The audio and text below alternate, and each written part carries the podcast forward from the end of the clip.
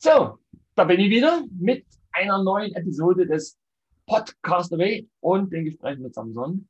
Und heute geht es hier bei mir um Ayurveda. Und da ich selber dazu herzlich wenig weiß, habe ich mir eine Gesprächsgast eingeladen, und zwar die Christine Tormo.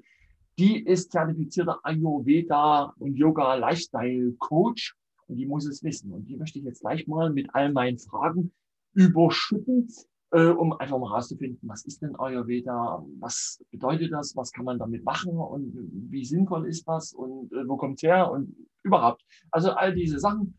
Und dafür lasse ich sie jetzt auch mal rein. Sie steht schon vor der Tür und wartet, um alle meine Fragen zu beantworten. So, und da ist sie auch schon. Hallo Christina, guten Morgen. Ich grüße dich. Hallo Andreas, danke für die Einladung. Ja, ich danke dir, dass du gekommen bist, also dass du meiner Einladung gefolgt bist. Ich bin schon ganz schön aufgeregt, weil wir heute über Ayurveda reden wollen und ich darüber gar nichts weiß. Ich habe aber jede Menge Fragen und hoffe, dass Sehr schön.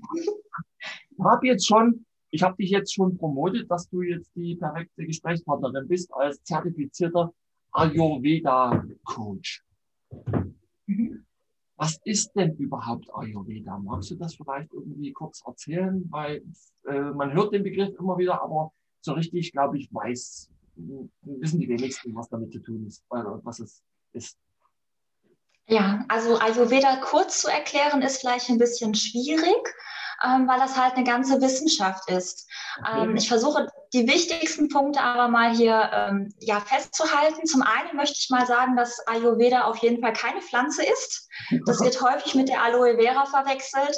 Ah, ähm, okay. oder, oder, viele Menschen denken halt auch, dass Ayurveda irgendwas mit äh, Massagen zu tun hat, also das mehr in dem Wellnessbereich ähm, hinstecken.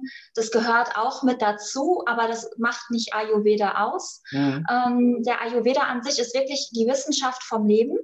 Das Wort Ayurveda bedeutet übersetzt auch Ayur. Die erste Silbe ist halt das Leben. Mhm. Und Veda, das zweite Wort, das kommt halt aus den Veden und das bedeutet halt äh, Wissenschaft oder Weisheit. Genau, also die Weisheit oder Wissenschaft vom Leben heißt das. Und das Ganze kommt halt aus Indien, ist schon über 5000 Jahre alt. So ganz genau kann man das gar nicht ähm, sagen, weil die ersten Schriften dazu wurden vor ungefähr 3000 bis 5000 Jahren gefunden. Aber das Wissen an sich wurde ja schon viele, viele Jahre früher gelebt. Mhm. Es wurde dann halt irgendwann erst von diesen Gelehrten aufgeschrieben. Und da das sehr, sehr umfangreich ist, wird das auch schon Jahre gedauert haben, bis Jahrzehnte, um dieses ganze Wissen dann halt ähm, aufzuschreiben. Genau. Ähm, wie soll ich das jetzt nochmal kurz vom erklären? Also das bedeutet halt einfach, dass man mit seiner Natur, im Einklang mit der Natur lebt. Okay. Dieses Wissen vom Ayurveda steckt auch eigentlich in jedem Menschen von uns drin. Mhm. Nur haben wir das im Laufe der Zeit verlernt, das anzunehmen, ähm, beziehungsweise wir haben es halt vergessen. Weil beispielsweise, wenn du zum Beispiel im Winter dir was zu essen kochst oder zubereitest, ja. dann würdest du wahrscheinlich im Winter nicht unbedingt auf die Idee kommen, dir einen kalten Salat zu machen, sondern im Winter, wenn es so richtig uselig kalt draußen ist, vielleicht noch geschneit hat ähm, oder stürmt draußen, dann hast du ja eigentlich eher die Lust auf was Warmes, vielleicht ja. eine Suppe oder einen Eintopf, ja. irgendwas, was dich nährt. Und andersrum hast du dann eher in den Sommermonaten, wo es halt äh, warm draußen ist, eher Appetit auf was Kühlendes, einen Salat oder ähm, eine kalte Suppe oder ähm, ja, nicht unbedingt noch was Warmes. Genau, und dieses Wissen, das kommt halt alles im Grunde aus dem Ayurveda. Okay. Und der Ayurveda hilft dir wieder dazu, zurück in den Einklang mit dir und mit der Natur zu leben. Ganz natürlich. Und ähm, ja, und das, der Ayurveda beinhaltet halt ähm, eine komplette also das beinhaltet einmal Medizin, das ja. beinhaltet einmal ähm, ähm, die Ernährung, das beinhaltet halt Massagen, es beinhaltet auch Yoga. Mhm. Ähm, also es sind ganz, ganz viele Unterpunkte, die den Ayurveda ausmachen. Das Wichtigste ist eigentlich zu wissen, dass der Ayurveda möchte, mhm. dass du gesund bleibst in deiner vollen Blüte, in deiner vollen Kraft dass es dir immer gut geht, dass du immer glücklich und gesund bist. Wenn du nach dem Ayurveda lebst, ja. dann ist es eigentlich automatisch, dass das alles auch passiert. Im Laufe der Zeit ist es dann aber so, wenn du jetzt ähm, nicht ayurvedisch lebst, mhm. nach diesen ayurvedischen Grundsätzen, wo wir später nochmal drauf eingehen, dann ähm, entstehen halt Krankheiten. Mhm. Okay. Beziehungsweise erstmal fängt es an mit gesundheitlichen Beschwerden. Und die gesundheitlichen Beschwerden, die verstärken sich dann halt.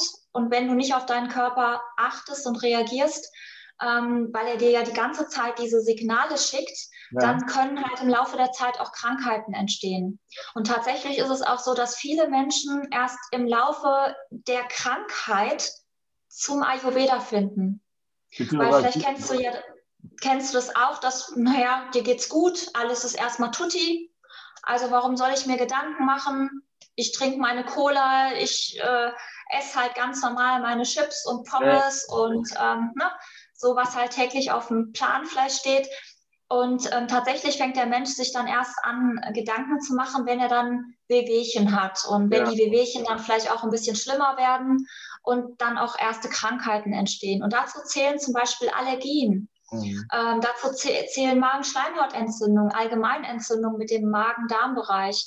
Ähm, oder ähm, wenn du zum Beispiel ständig Kopfschmerzen hast, mhm. dann ist das auch ein Zeichen von deinem Körper, dass irgendwas nicht in Ordnung ist. Irgendwo bist du nicht mehr in deinem Gleichgewicht. Mhm. und ganz schlimm ist es halt, wenn sich dann halt Krankheiten manifestieren und dann auch nachher chronisch werden. Das ist dann praktisch schon die Endstufe. Und ähm, dann dient der Ayurveda halt auch dazu, dir eine Linderung zu verschaffen. Ja. Also der erste Step ist erstmal, dass der Ayurveda präventiv wirkt. Das mhm. heißt, wenn du ähm, nach dem Ayurveda lebst, dass du in deiner vollen Blüte und Pracht halt bleibst, mhm. dass du gesund bist. Und ähm, falls du aber krank wirst, dass der Ayurveda dir auch wieder hilft, aus der Krankheit zurückzufinden in dein, deine Balance, in dein Gleichgewicht. Wobei ich jetzt auch dazu sagen muss, dass der Ayurveda natürlich keine Knochenbrüche heilen kann. ähm, also es ist jetzt kein Hexenwerk. Ähm, natürlich gibt es im Ayurveda auch Möglichkeiten, den Knochenbruch ähm, schneller heilen zu lassen? Mhm. Und im Ayurveda wird halt immer nur mit ähm, Kräuterpräparaten gearbeitet. Also es gibt jetzt nicht klassisch die Medizin wie hier bei uns, dass du Antibiotika oder sowas bekommst, was ja schon auch für den Körper wieder sehr ähm, fordernd ist, ja. sondern dass dort wirklich auf natürlicher Basis mit Pflanzen, mit Kräuterpräparaten gearbeitet wird. Aber jetzt hast du gesagt, es ist das jetzt schon eine Jahrtausende alte Wissenschaft. Und es ist natürlich genau. verständlich, dass man das nicht in, in, zwei, drei Minuten erklären kann oder vielleicht auch in einer Stunde äh, eher herausfordernd ist, das zu erklären.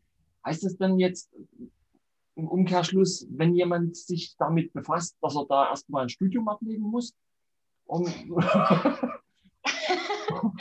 Naja, es kommt darauf an, wie intensiv er sich halt damit beschäftigen möchte. Ja. Natürlich kann man sich sehr intensiv damit beschäftigen, ähm, aber um den Ayurveda jetzt in seinen Alltag, in sein Leben zu integrieren, bedarf es jetzt keines Studiums.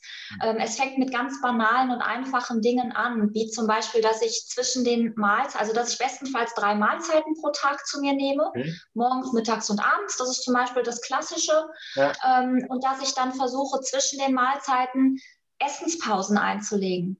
Ja. Ähm, also, dass ich beispielsweise das Frühstück zu mir nehme und dann halt erst wieder zum Mittagessen was zu mir nehme und dann halt auch erst wieder zum Abendessen, ja. weil es für den Körper halt ähm, anstrengend ist.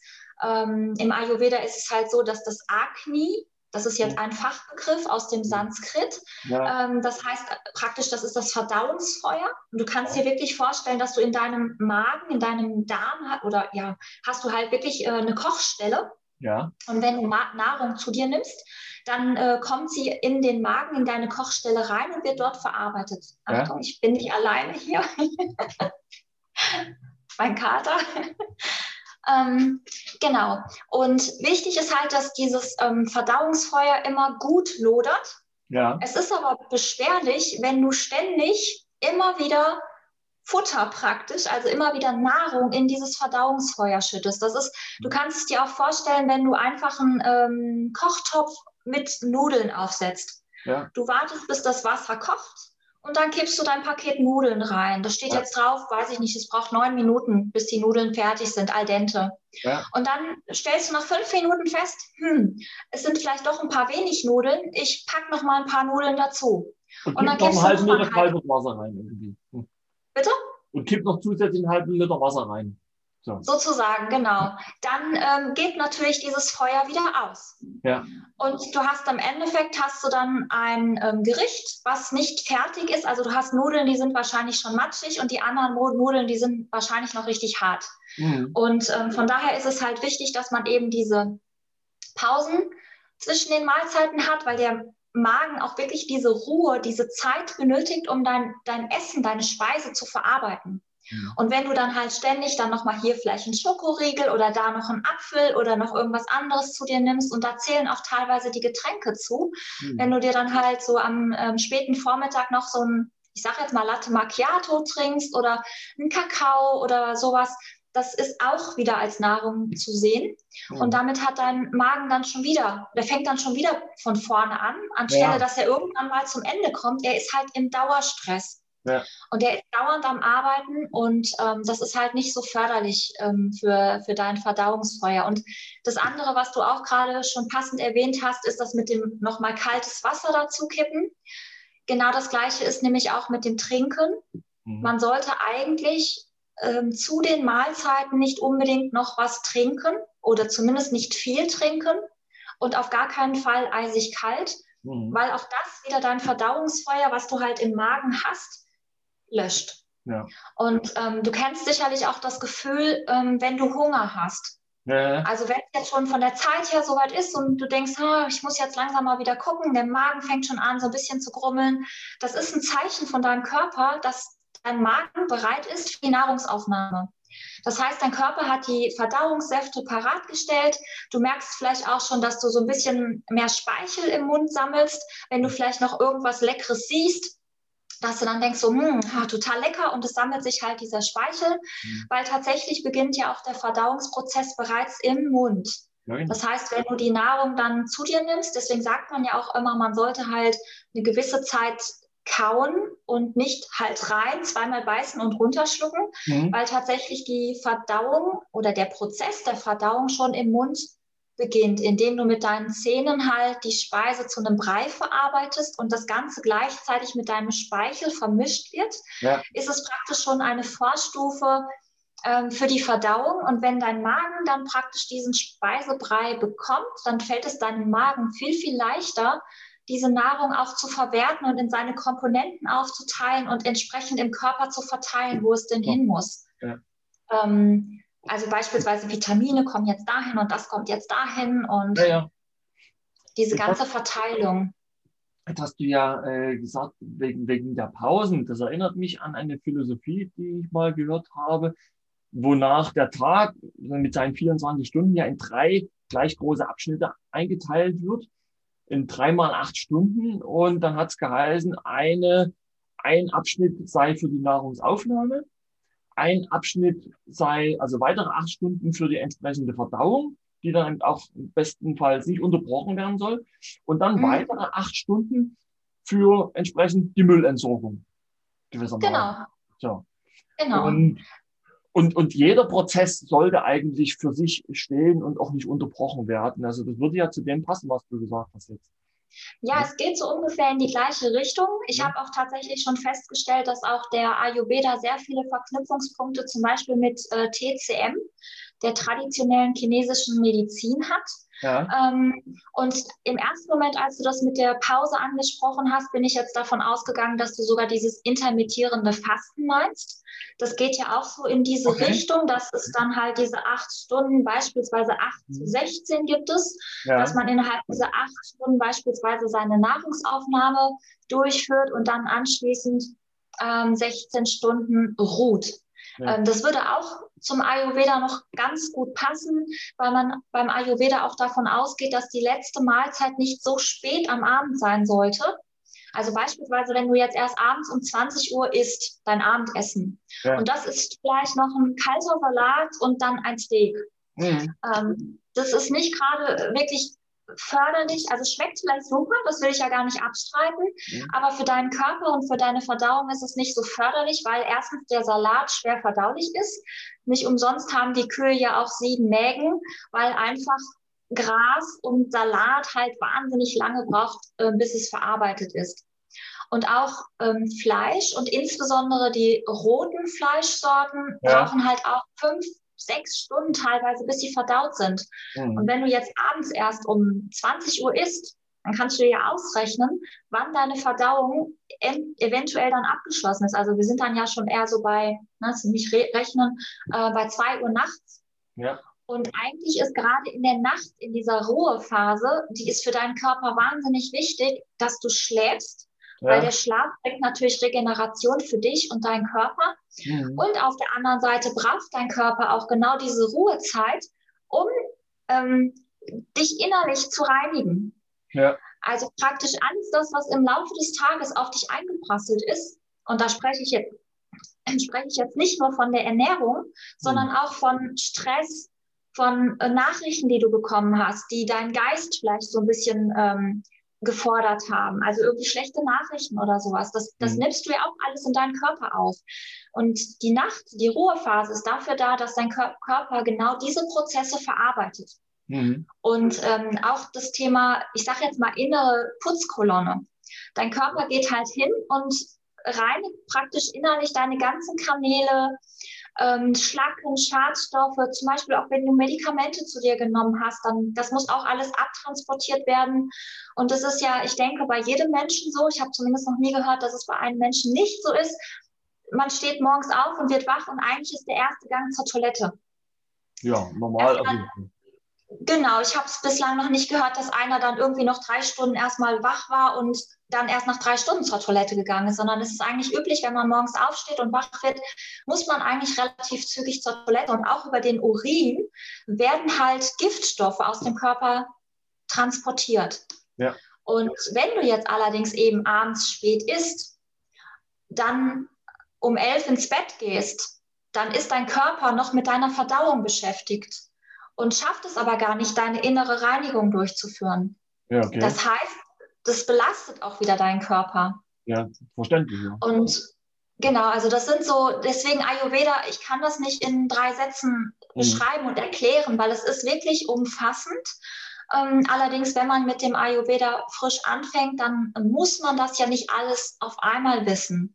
Das kommt halt nach und nach. Das ist so, wie wenn du einfach eine Fremdsprache lernst. Mhm. Du gehst das erste Mal in einen, ähm, weiß ich nicht, Italienischunterricht mhm. und dann gehst du auch nicht nach einer Stunde da raus und denkst so, juhu, ich kann jetzt mich den ganzen Tag italienisch mit jemandem unterhalten.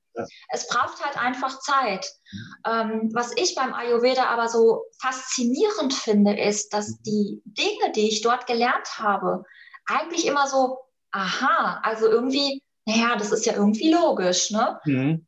Ähm, wie jetzt beispielsweise, was ich vorhin erzählt hatte, mit dem, dass du zu dem Essen nichts trinken solltest, weil das einfach deine Verdauungssäfte verflüssigt. Das heißt, du hast Hunger, ja. deine Verdauungssäfte stehen parat und warten praktisch darauf, dass du die Nahrung bringst, damit die Verdauungssäfte sich halt über die Nahrung hermachen können. Mhm. Jetzt trinkst du aber noch vorher oder dabei ein Glas Wasser das verdünnt die Verdauungssäfte. Und dann kannst du dir eigentlich mit normalem logischen Menschenverstand vorstellen, dass dann die verdünnten Verdauungssäfte natürlich nicht diese Kraft haben wie unverdünnte Verdauungssäfte. Also aber zumindest dem, mir war das logisch. Aber mit dem, mit dem Wasser, ich meine, ich habe mal davon gehört, dass äh, Getränk, also von der Definition her, Getränk so oder so nur Wasser wäre.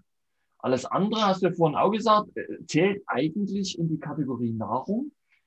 Ja. Und, und Wasser, wenn du jetzt vor dem Essen Wasser trinkst, ist das doch im Grunde eher dienlich, und förderlich für die Verdauung, weil deine Nahrung ja, soweit ich weiß, eh hydrolysiert werden muss. Brauchst ja. ja Wasser. Ja, schon. Also du sollst natürlich auch viel Wasser trinken. Ja. Allerdings bestenfalls außerhalb der Speise- oder der Essenzeiten außerhalb deiner Mahlzeiten. Das heißt, ich zum Beispiel, ich stehe morgens auf und gehe dann halt zur Toilette ja. und ähm, dann mache ich noch so diese ayurvedischen Rituale mit Zunge schaben, Öl ziehen und mhm. dann gehe ich als erstes hin und trinke warmes Wasser. Ja. Und ich trinke, also das ist halt so klassischerweise, das sind so ungefähr 350 bis 400 Milliliter ja. an, ähm, an Tasse und da trinke ich halt mindestens zwei Tassen warmes Wasser. Einfach nur, weil dieses warme Wasser am Morgen zum einen dem Körper signalisiert, juhu, der Tag ist da. Das mhm. ist wie eine innere Dusche. Mhm. Also so wie du dich äußerlich einmal duscht, ist dieses warme Wasser am Morgen auch ein Signal für das Körper innerlich nochmal äh, startklar zu werden. Es ähm, fördert auch deine Verdauung. Ja. Ähm, sodass dein Körper den Anstoß bekommt, okay, ne, jetzt dann vielleicht noch, dass man Stuhlgang hat, weil im Ayurveda ist es bestenfalls auch so, dass man, bevor man morgens das Haus verlässt, sollte der Stuhlgang schon gewesen sein. Da werden jetzt wahrscheinlich einige ähm, da sitzen und denken, oh mein Gott, wie soll das denn funktionieren? Das geht doch nicht. Mm, aber tatsächlich klappt das. Wenn man sich an diese Empfehlungen des Ayurveda hält, dann klappt das sogar ganz gut, dass man auch morgens regelmäßig Verdauung haben kann. Aber nochmal auf deine Frage zurückkommt. Natürlich soll man Wasser, klares Wasser ist am besten. Ja. Manche mögen das jetzt nicht so gern. Es ist auch ähm, stilles Wasser noch förderlicher als dieses Wasser mit Kohlensäure. Ja. Und wenn du das jetzt pur nicht magst, dann kann man natürlich auch einen Spritzer ähm, Zitrone oder Ingwer, das mögen auch viele mit einem mit ein bisschen Ingwer. Mhm. Da muss man allerdings schon wieder etwas Obacht geben, weil je nachdem, was du für ein Konstitutionstyp bist, da kommen wir später auch nochmal drauf zu sprechen, mhm. ähm, dann ist diese Zitrone zu sauer. Okay. Ähm, und dann kann die auch, kann das wieder kontraproduktiv, sage ich jetzt mal, für dich und deinen Körper sein. Okay, okay. Ähm, genau, aber jetzt noch mal kurz mit dem Wasser. Also du solltest auf jeden Fall viel trinken außerhalb der Mahlzeiten. Und du darfst ja auch während des Essens eine Kleinigkeit trinken. Es kommt halt zum Beispiel drauf an, wenn du jetzt zum Beispiel eine Suppe isst, die ist ja schon bereits sehr flüssig ja, da brauchst du jetzt nicht unbedingt nochmal ähm, ein Glas Wasser zu trinken. Aber wenn du jetzt ein Knäckebrot isst, mhm. was, sage ich mal, im Mund so richtig staubt, ja. dann ist es förderlicher, wenn du da auf jeden Fall noch ein bisschen Wasser zu trinkst. Ja. Aber auch hier gibt es entsprechend Empfehlungen, je nachdem, was für ein Dosha-Typ, was für eine Konstitution du hast. Mhm. Ähm, solltest du halt eher trockene Speisen oder solltest du halt eher flüssige, feuchte Speisen mhm. zu dir nehmen? Aber ich will das jetzt nicht, also ich denke, wir kommen da gleich nochmal drauf zu sprechen. Aber mit dem, mit dem äh, Hydrolysieren der Nahrung, ich denke mal, also ich, ich habe es auch so über die Jahre herausgefunden, dass während des äh, Essens zu trinken ähm, nicht sonderlich förderlich ist. Wenn ich allerdings, da mal, eine Viertelstunde oder 20 Minuten vor der eigentlichen Mahlzeit ein Glas Wasser trinke, dann unterstütze ich ja wahrscheinlich eher den, den Verdauungsprozess. Da verdünne ich auch nichts, dann, dann sorry, Frosch im Hals, dann äh, kann ich das eigentlich eher noch fördern. Ja, ja genau. Ich habe auch, also, hab auch schon vor Jahren mal gehört, dass eigentlich äh, das Hungergefühl, das, was wir haben, oftmals gar kein Hungergefühl sei, sondern weil wir es gar nicht mehr unterscheiden können, oftmals bloß ein Signal des Körpers sei, dass ähm, Wasser gebraucht wird. Genau. Ja. Das ist also, tatsächlich also, auch der Fall. Eher eigentlich eher Durst ist. Ja.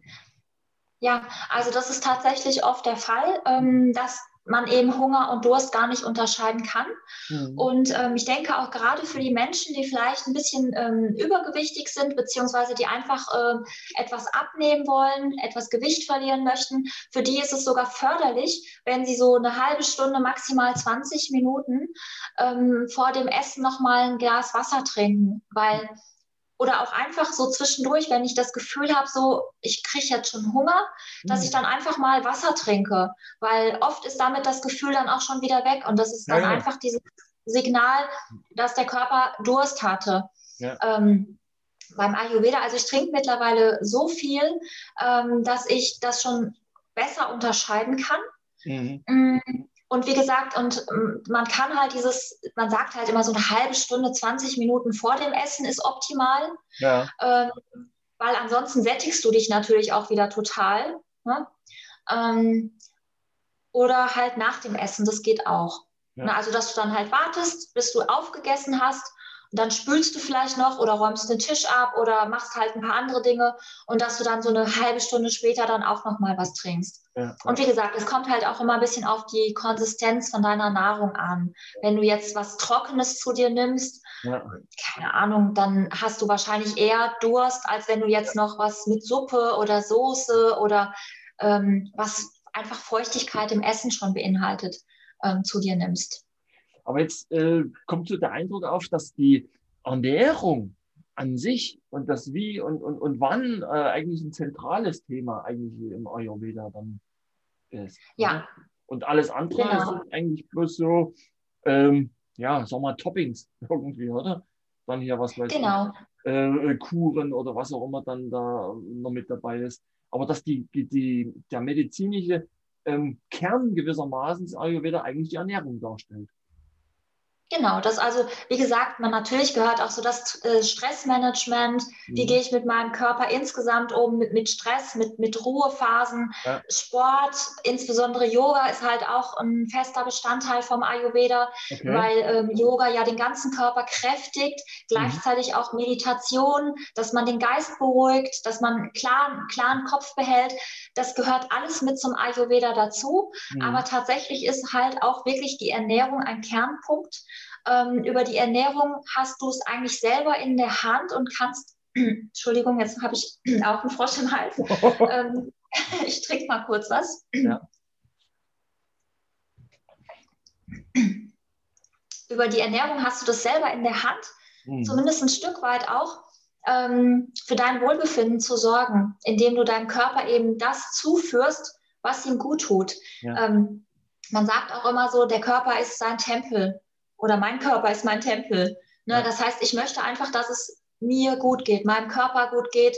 Und, ähm, das mache ich halt über die Ernährung, das mache ich mit dem Sport, das mache ich über ausreichend Ruhezeit, Meditation, ähm, Schlafen halt ist auch ein wichtiger Punkt. Ähm, ja, Im genau, Grund, das fällt mir jetzt gerade ein. Ja, und im Grunde ist es ja, glaube auch so, alles, was du dir selber eigentlich Gutes tust, wirkt wahrscheinlich auch intensiver und nachhaltiger, als wenn es irgendein anderer versucht. Also alles, was irgendein, was so ein Heilpraktiker oder so mit dir veranstalten kann oder ein Physiotherapeut, äh, wirkt weniger nachhaltig als alles das, was du selber äh, mit dir machst.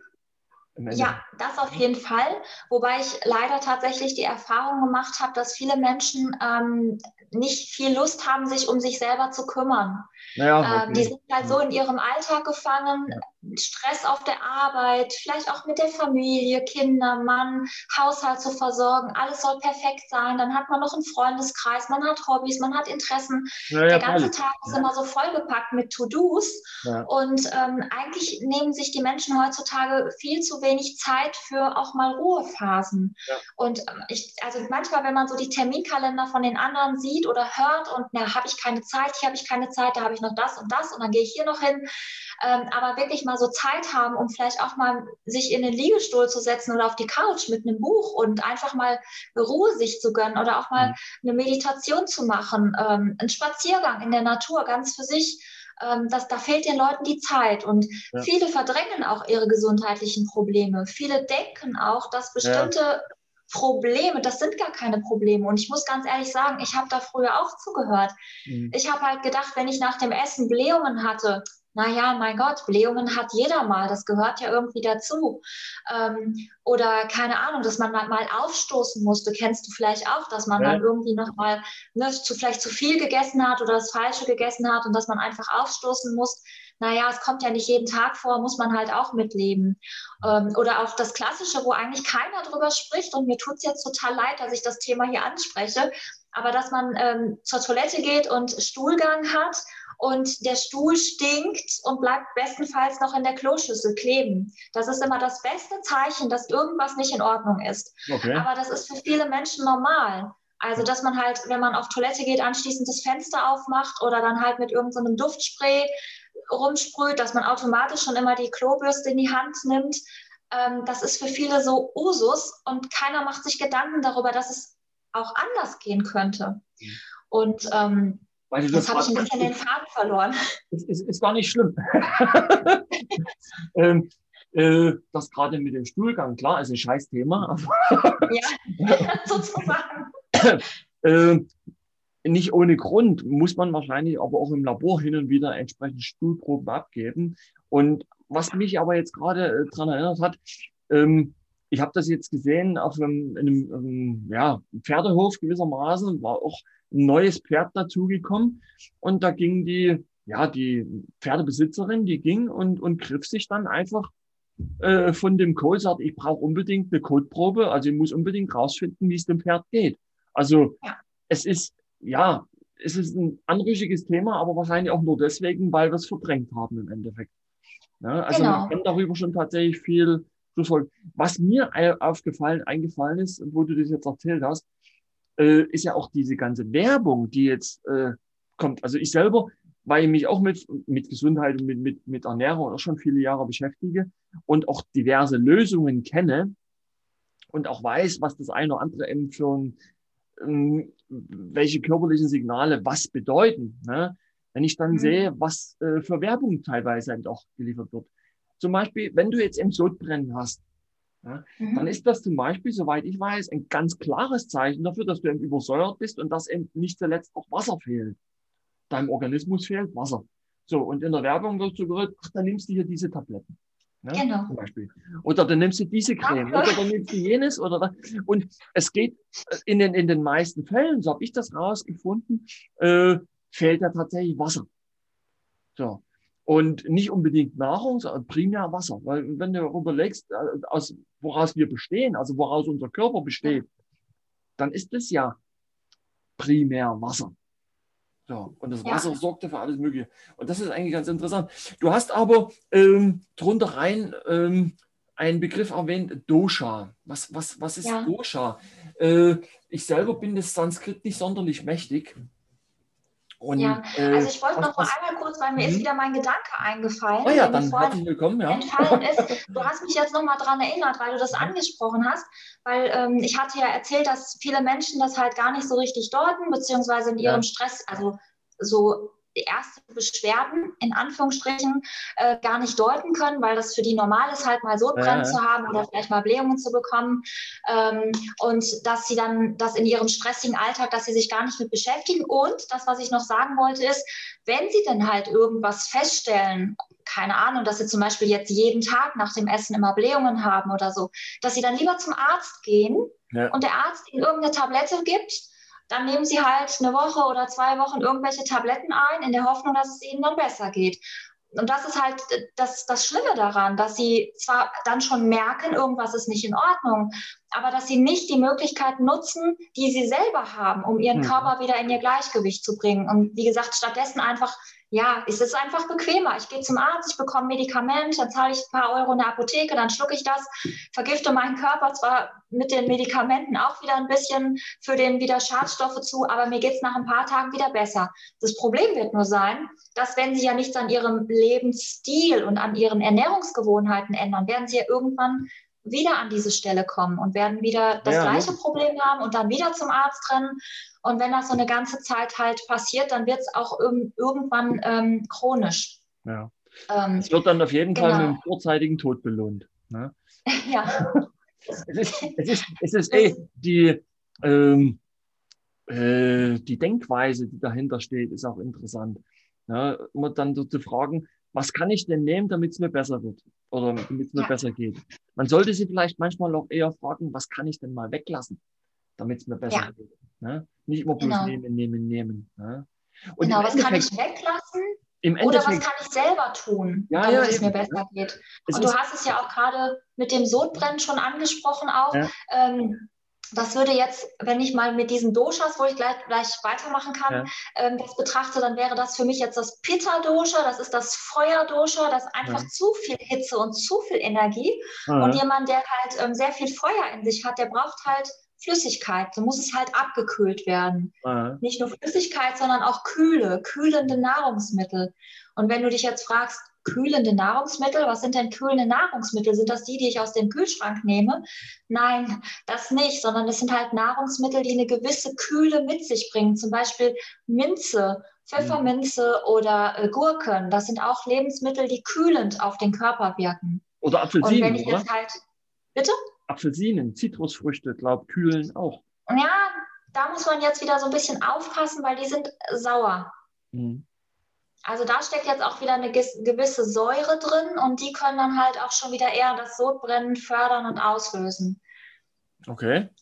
Genau. Aber wie gesagt, ähm, vielleicht kommen wir nochmal auf diese Doshas, die du jetzt gerade Ja, ja. angesprochen hast, zurück. Genau, weil der Ayurveda, ähm, da muss ich jetzt halt nochmal kurz ausholen. Der Ayurveda unterteilt alles auf dieser Erde in fünf Elemente, Okay. ähm, die auch in der ähm, traditionellen chinesischen Medizin ungefähr vorkommen. Und zwar ist das einmal Äther. Ja. Äther ist Raum. Ja. Äther, das ist halt alles das, was um, uns umgibt, was wir aber Ja. nicht sehen können. Mhm. Klassischerweise im Körper sind das zum Beispiel Hohlräume, der Magen, ähm, der ist, da ist Luft, der ist leer. Ähm, oder halt hier das alles, was uns um einfach umgibt. Ja. Ähm, dann geht es weiter mit der Luft. Ja. Ähm, die Luft, das ist halt alles, was du merkst. Also wenn du jetzt beispielsweise mit der Hand dir so Wind zufächelst, dann merkst du ja diesen Luftzug. Und das ist dann eben diese, dieses Luft, diese Bewegung halt Ja. im Körper. Ähm, dann gibt es halt Feuer. Feuer ist, denke ich mal, klar, das hat mit Hitze zu tun. Feuer bedeutet auch Energie.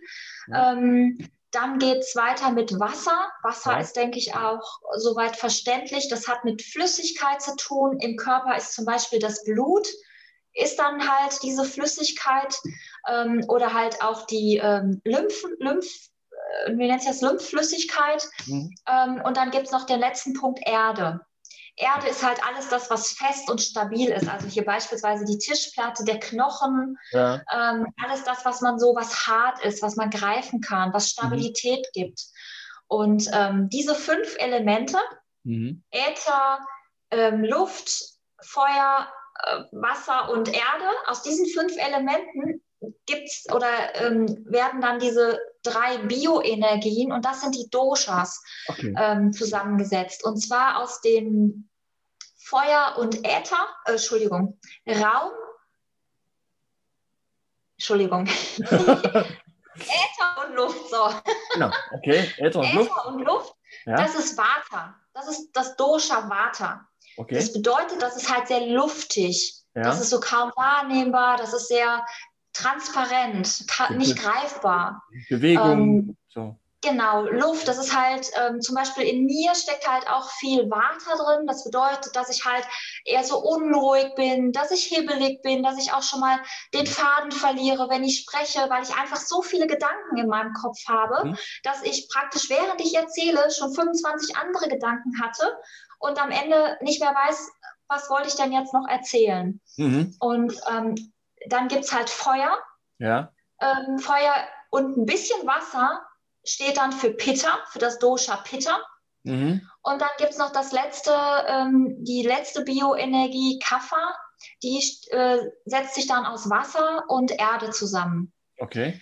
Ähm, um das nochmal kurz zu erklären, diese, dieser Pitta-Typ, der Mhm. aus viel Feuer und ein bisschen Wasser besteht, Ja. das ist dann halt eher so dieser, ah, der schon mal so gerne hitzig wird, der wütend wird, der schnell gereizt ist, der ähm, sehr ehrgeizig ist, der hat viel Feuer in sich, viel Temperament, viel Mhm. Energie. Das ist halt einer, der gerne Mannschaftssport mag, ähm, der gerne Konkurrenzdruck, das Ja. feuert ihn so richtig an, dann ist er sehr ehrgeizig und das macht so einen Pitta-Menschen halt auch aus. Und der Kaffermensch, das setzt sich nochmal aus Wasser und Erde zusammen. Das sind dann halt wirklich die geerdeten Menschen, die ganz ruhigen Menschen. Das sind die, kennst du vielleicht auch in deinem Umfeld, Freundeskreis, Familie. Das sind so die, die ganz ruhig sind, die eigentlich nichts aus der Ruhe bringt. Selbst wenn alle Menschen schon ziemlich hektisch sind, Mhm. dann sitzen die immer noch total entspannt. Das sind die Familienmenschen, die sich immer mehr um das Wohl der anderen sorgen als um sich selber. Und ähm, Strukturiert. genau, also das- ja. Hm? Das Strukturierte im Endeffekt. ja, Ja. ja, strukturiert sind eigentlich die Pittas auch. Ja. Ähm, die Pittas sind sehr strukturiert, aber die Kaffers, das sind halt mehr so wirklich die, da muss man schon sagen, das sind eher so die Trägen. Okay. Die muss man schon mal so ein bisschen animieren, auch was zu tun und aufzustehen, sich zum Beispiel zu bewegen. Meistens sind diese Kaffermenschen auch die, die eher so zu Übergewicht neigen, auch zu Wasseransammlungen, da sie eben viel Wasser in sich haben. Okay. Haben sie auch oft Wasseransammlungen. Und ähm, also das ist das Interessante an diesen Doshas. Mhm. Jeder Mensch hat alle drei Doshas in sich. Also es gibt Alle. nur drei, oder? Im Endeffekt. Es gibt nur, nur die, drei. Nur die drei Doshas. Genau, aus diesen, aus diesen fünf Elementen setzen sich die drei Doshas zusammen mhm. und jeder Mensch hat Anteile aus diesen drei Doshas in sich, nur mhm. individuell zusammengesetzt. Und es gibt ja. keinen, wirklich keinen Mensch auf der Welt, der genau die gleiche Dosha-Konstellation in sich trägt. Mhm. Das zeigt schon, wie individuell der Ayurveda ist. Und meistens hat man ein oder zwei Doshas in hoher Ausprägung mhm. und das andere, also entweder zwei oder ein Dosha in schwacher Ausprägung. Also bei mir beispielsweise, ich mag das immer ganz gerne mal mit so Beispielen ähm, mhm. darstellen. Bei mir zum Beispiel ist Vata Pitta, die beiden Doshas sind bei mir ähm, vorrangig, ja. die sind am höchsten ausgeprägt. Warte hatte ich ja vorhin schon gesagt, das ist halt so ähm, ein bisschen der unruhige Geist. Ich bin sehr kreativ. Ich habe oft Ideen, wenn es mir gut geht und ich mhm. bin im, im Gleichgewicht mit meinen Doshas, bin ich sehr kreativ. Ich, also ich mag Musik. Ich bin künstlerisch ähm, aktiv und ähm, ähm, ich bin halt im Kopf, habe ich halt tausend Ideen und Gedanken. Wenn ich im Ungleichgewicht bin, dann verhält, ja, dann verhaspel genau das. ja, genau das, genau. Verhaspel ich mich halt gerne.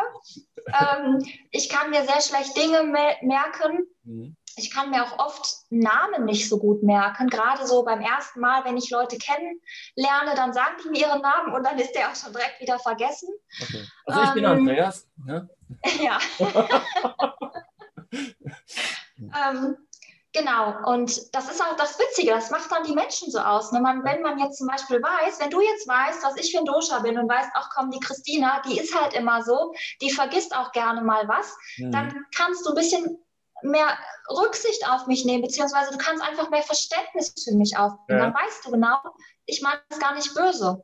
Ja. Ne, weil ich bin halt einfach so. Deswegen finde ich dieses Wissen vom Ayurveda das spiegelt sich nicht nur bei der Ernährung, sondern das spiegelt sich im gesamten Leben wieder. Du kannst damit deine Menschen in deinem Umfeld besser beurteilen.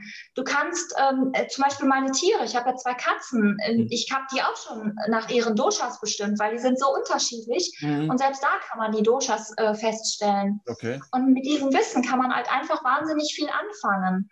Ähm, wenn ich zum Beispiel, oder wenn du jetzt zum Beispiel weißt, ja. Die Christina, die kommt immer so schnell ähm, aus der äh, aus der Reihe und die äh, verhaddelt sich immer und dann weißt du immer so, okay, ich beruhige die Christina jetzt nochmal und ähm, mache ihr einfach nochmal eine Chance, dass sie nochmal neu starten kann und also man kann dann wirklich besser miteinander auch ähm, interagieren.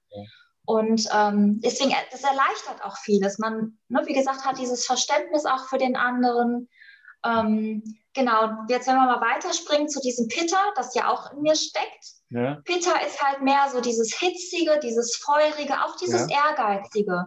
Also ich bin halt auch jemand, der sich schon mal an Dingen verbeißen kann. Okay. Der dann halt, wenn er so ein Ziel vor Augen hat, dann so sein Drumherum vergisst mhm. ähm, und einfach nur noch dieses Ziel vor Augen hat. Gleichzeitig mhm. bin ich aber auch ein sehr strukturierter Mensch.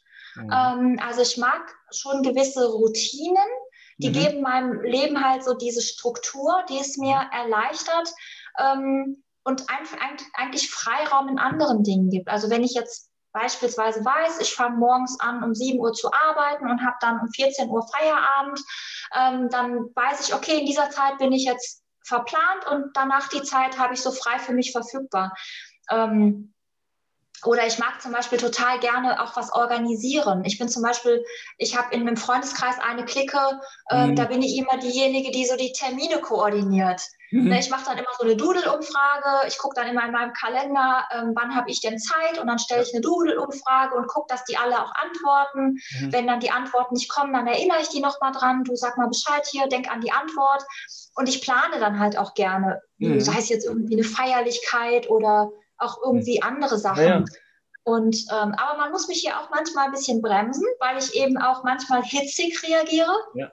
Auch hier wieder, gerade wenn ich im Ungleichgewicht bin mhm. und jemand übt, also sagt zum Beispiel irgendwas, was ich dann direkt als Kritik auffange, mhm. dann kann ich auch schon mal so ein bisschen zurückschießen. Ja. Also nach dem Motto, hey, komm mir nicht so oder.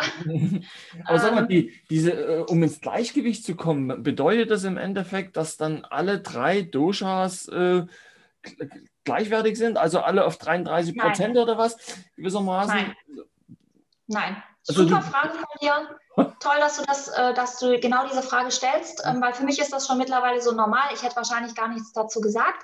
Nein, es ist tatsächlich individuell. Und zwar deine Dosha-Konstitution, die wird bereits mit deiner Zeugung, mit deiner Geburt, mhm. ist genau festgelegt, welche welche Doshas in welcher Verteilung in dir stecken. Also wie gesagt, es stecken ja eh alle Doshas in dir. Mhm. Nur die Verteilung ist anders. Und wie gesagt, bei mir ist jetzt halt Vata sehr hoch, danach kommt das Pitta und das Kapha ist bei mir ganz, ganz unten. Das ist so gar nicht ausgeprägt. Das ist meine Konstitution. Und wenn ich diese in dieser Konstellation im Gleichgewicht habe, geht es mir gut. Also wenn du es quasi ist nicht das Ziel, äh, Nein, es ist nicht das Ziel, dass ich die jetzt alle ausgleiche und alle auf 30 oder 35 oder 33,33 Prozent bringe. Das ja. ist nicht das Ziel. Sondern es ist das Ziel, dass ich so meine individuelle Konstitution in dieser Ausprägung einfach in Balance halte. Also, dass du quasi und, in deine, äh, sag ich mal, in deine Zeugungsenergie kommst. In mein also, Optimum, genau. Das, so, genau, was angelegt war, ne? ja. gewissermaßen. Das ist mein Optimum. Und ähm, ich, ähm, ich werde zum Beispiel nie ein Kaffer sein. Mhm. Zumindest nicht in dieser hohen Ausprägung. Das heißt, ich, ich neige gar nicht dazu, ähm, sehr ruhig zu sein, ja. ähm, viel also natürlich mag ich auch die Familie und Freundeskreis und so mhm. weiter, aber ähm, ich bin jetzt nicht jemand, der so eher zur Trägheit neigt. Ich bin halt mhm. halt eher andersrum. Ich bin halt eher so die Wibbelige, die ja. zu aktiv ist. Ja. Und ich sollte mir um ein bisschen in Balance zu kommen, ein bisschen mehr von dieser Trägheit gönnen. Und das ist halt immer ein Spiel, diese Balance zu behalten. Und das kann ich dir auch einfach, also das kann ich dir direkt vor, vorab sagen. Es ist nicht möglich, dass du einmal in die Balance kommst ja. und dann bleibt hier den Rest deines Lebens. Sondern es ist täglich. Es ist täglich ein Spiel, ja. deine Balance zu finden. Und das sieht wirklich jeden Tag unterschiedlich aus. Meine, Selbst wenn ich jetzt heute ja. total gut und in meiner Balance bin, heißt es nicht, dass ich das morgen auch bin. Ja, ich meine, das ist ja auch, das Leben ist ja, baut sich ja durch Schwingung auf. Alles schwingt im Grunde. Ne? Und da bist du nur, also, also was weiß ich, wie, wie bei einer Uhr, ne? wie bei einer analogen ja. Uhr, selbst wenn die falsch geht. Ne? Zweimal am Tag zeigt sie die richtige Zeit. Aber das ist auch, das ist ähm, trotzdem immer ein Schwinger, wenn du so eine Sinuskurve hast, die ist ja auch nur äh, immer, immer nur einmal kurz auf der Nulllinie. Dann ist sie wieder unten, dann mhm. ist sie wieder oben, dann ist sie wieder oben. Unten, genau. Und insofern ist es ja klar, dass du nicht ausbalanciert sein, also ausbalanciert bleiben kannst im Grunde. Genau. Wie, wie, äh, was kannst du tun jetzt mit all diesem Wissen?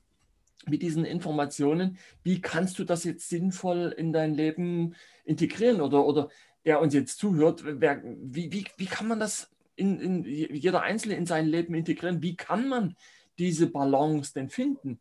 Ich meine, im Endeffekt nützt mir nichts, das alles bloß zu wissen, wenn ich nicht weiß, wie ich es umsetzen kann.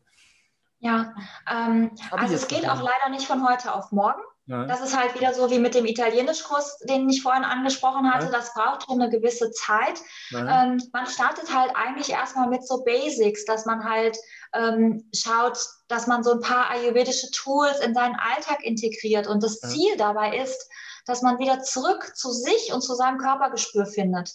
Das ist eigentlich wirklich das primärste Ziel. Das im Grunde hatte ich auch am Anfang schon erzählt, das ganze mhm. Wissen vom Ayurveda steckt in jedem von uns, ob man ja. das will oder nicht will. Es steckt ja. drin.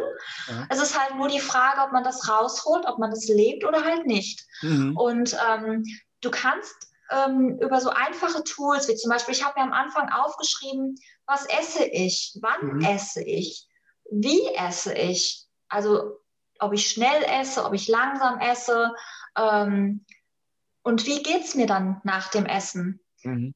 Es ist erstmal viel mit Beobachten. Mhm. Bei den Nahrungsmitteln, welche Nahrungsmittel nehme ich zu mir? und was tut mir davon gut oder was tut mir vielleicht nicht gut. Mhm. Und das merke ich dann halt wieder um so, über solche Dinge wie zum Beispiel, wir hatten ja schon mal über die Toilette gesprochen, über den ja. Stuhl, weil du ja. hast es ja auch schon angesprochen, die Verdauung und die Ausscheidung ist halt wirklich der primäre Punkt ja. bei der ayurvedischen Ernährung. Daran kannst du sehen, wie es dir und deinem Körper geht. Mhm ob du diese Nahrung auch verwerten kannst, weil ich habe früher immer geglaubt, ich bin auch schon seit über 15 Jahren im Gesundheitsbereich tätig, beschäftige mich aber erst seit dreieinhalb Jahren intensiv mit dem Ayurveda. Ich mhm. habe früher auch, als ich vor 15 Jahren angefangen habe, habe ich auch immer geglaubt, ich ernähre mich gesund und bewusst und ich achte auf mich. Ich war auch immer schlank, ich war immer sportlich, ich hatte ein gutes Körpergefühl. Mhm. Aber wenn du nie was anderes ausprobierst, so wie ich jetzt mit dem Ayurveda. Mhm. Ich hatte damals halt immer das Gefühl, mir geht's gut. Na klar, so ein paar Beschwerden, ne, wie ne, Sodbrennen oder Aufstoßen und ähm, ja. ähm, das habe ich gerade noch gesagt, ähm, äh, Blähungen, das gehört mhm. halt dazu. Ich fand das gar nicht unnormal. Aber ja. wenn man dann einmal in diese ayurvedische Ernährung einsteigt und dann sieht, dass es noch besser gehen kann, mhm. dass du auf einmal ohne Blähungen und ohne Sodbrennen auskommen kannst, dann merkst du erst den Unterschied. Ja. Und dann wurde mir erst bewusst, dass ich das, was ich früher alles gegessen habe, also ich habe viel Salat gegessen, ich habe viel Milchprodukte, Quark, Joghurt, Obst, dann auch noch die Kombination von Joghurt und Obst, die ist im Ayurveda überhaupt nicht gut. Na, aber das ne, das gehört dazu. Oder Getreide mit Milch, morgens klassischerweise das Müsli. Ich kenne so viele Menschen, die morgens ein Müsli essen. Was ist Einfach daran? kalte Milch. Bitte? So, was ist am Müsli? Bloß die Milch ist jetzt irgendwie nicht so gut, oder? Ja, die Milch in Kombination mit dem Obst ist halt gar nicht gut. Und mhm. ähm, überhaupt Milch sollte man auch bestenfalls lieber alleine zu sich und, nehmen. Und, äh, ähm, ja, ich, ich, ich, sag, ich sag sogar am besten gar keine Milch trinken. Aber ähm, äh, was, dann ist ja Joghurt im, im Müsli eigentlich auch nicht äh, zu empfehlen, wahrscheinlich, oder? Nee, vor allen Dingen, wenn du halt auch noch Obst dazu nimmst. Also Obst sollte man eigentlich auch immer wirklich getrennt essen. Entweder so, okay. sollte das gekocht oder gedünstet sein, weil ansonsten Obst gärt ja auch. Das ähm, ja. hast du vielleicht auch schon mal mitbekommen, dass ja, das so ein bisschen im Bauch, im Magen noch gärt. Und ähm, gerade wenn du es roh isst, ist es auch schwer verdaulich. Und dann halt noch in Kombination mit Milchprodukten, egal ob jetzt Joghurt oder Quark, ist es halt einfach für deinen Körper sehr, sehr, sehr schwierig, das zu verarbeiten. Und das Ziel ist ja, deinem Körper das mhm. so einfach und so leicht wie möglich zu machen, weil je mehr Arbeit du deinem Körper und jetzt speziell deiner Verdauung halt ja. abnimmst, desto mehr Energie hast du ja für andere Bereiche. Kennst du vielleicht auch, dass du gerade nach dem Mittagessen ist es oft, dass man nach dem Mittagessen so eine Mittagsmüdigkeit hat. Ja. Das liegt oft daran, dass man halt das Falsche zu sich nimmt mhm. oder von der Menge einfach zu viel von sich nimmt. Und dass der Körper dann einfach platt ist. Mhm. Du brauchst aber das gar nicht. Also wenn du jetzt wirklich guckst, dass du dein Mittagessen eher ayurvedisch hältst, dann wirst du auch feststellen, dass du nach dem Essen keine Müdigkeit und kein, kein Völlegefühl, keine Trägheit hast. Aber du kannst, aber wie gesagt, Du kannst ja jetzt aber, wenn ich mir jetzt vorstelle, ich habe jetzt einen Garten und ich ernähre mich jetzt nur noch von Obst zum Beispiel, ich kann ja schlecht äh, mhm. immer das Obst alles kochen erstmal. Ne? Ja, nein, wobei es ist auch, ähm, so viel Obst ist auch wieder nicht gut, ja. ähm, weil Obst ist halt auch einfach schwer verdaulich und hat ja auch in der Regel viel ähm, Zucker, also viel Süße, Fruchtzucker. Ja, ja. Na, also es gibt halt auch so eine ähm, Ernährungspyramide. Ja. Und ähm, die ist dann halt auch nach Dosha entsprechend aufgeteilt.